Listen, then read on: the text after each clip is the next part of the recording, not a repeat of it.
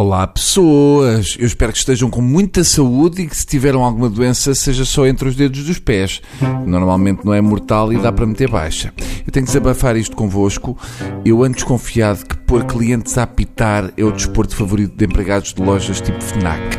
Em cada seis pessoas que saem de uma loja, há uma pessoa que ao sair desata a apitar o alarme. Não é normal. É a vingança pessoal dos empregados de caixa. Ah, olha, este não tem troco. Espera lá que eu só desmagnetize de um lado. Se a empregada é feia, não há boa ajuda que não apite.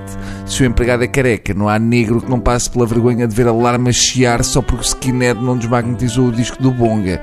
E por aí adiante. Era justo se por cada vez que o empregado esquecesse de desmagnetizar totalmente um produto, o cliente humilhado tivesse direito a dar um choque na besta, como uma daquelas máquinas da polícia, que fizesse o empregado saltar da cadeira e cair de costas. Aquilo é que foi um grande festival da Eurovisão da canção. E ele já saltou de tema. Sim, eu sou assim, sou jovem. Não foi? Digam-me que sim, que eu na verdade não vi grande coisa. Eu sei que ganhou a Holanda, que é bom, porque pelo menos para o ano podemos mandar outra vez o Conan, nem que seja só para ir comprar chamon. Eu não vi porque eu agora só liguei a televisão para ver o, o Dog TV. Habituei-me, não há canal mais fixe para ficar em casa a roçar os ditos. Dizem que o Dog TV é um canal só para cães, mas eu adoro. Sou capaz de passar uma noite a roer um osso ou o pé de uma mesa a ver aquilo. E a seguir dou só uma espreitadela no canal Penthouse, mas essa é para depois me encavalitar na perna do sofá. Eu acho que o canal na verdade não é para cães. Se fosse para cães não fazia sentido de ser a cores. Todos sabemos que os cães vêm a preto e branco, tirando os rafeiros que vêm a cinzento e branco.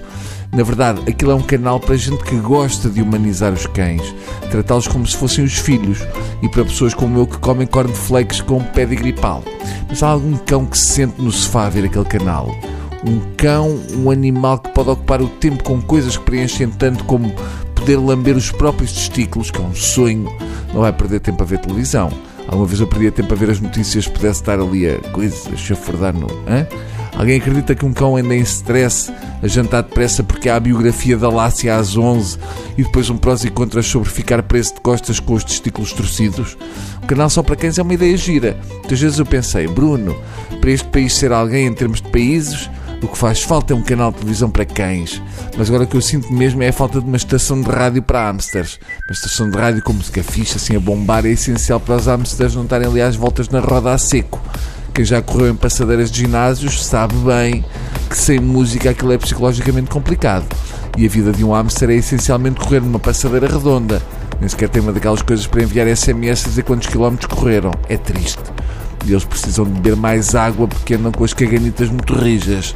Pronto, por hoje é tudo. Uh, amanhã não há de ser pior. Adeus.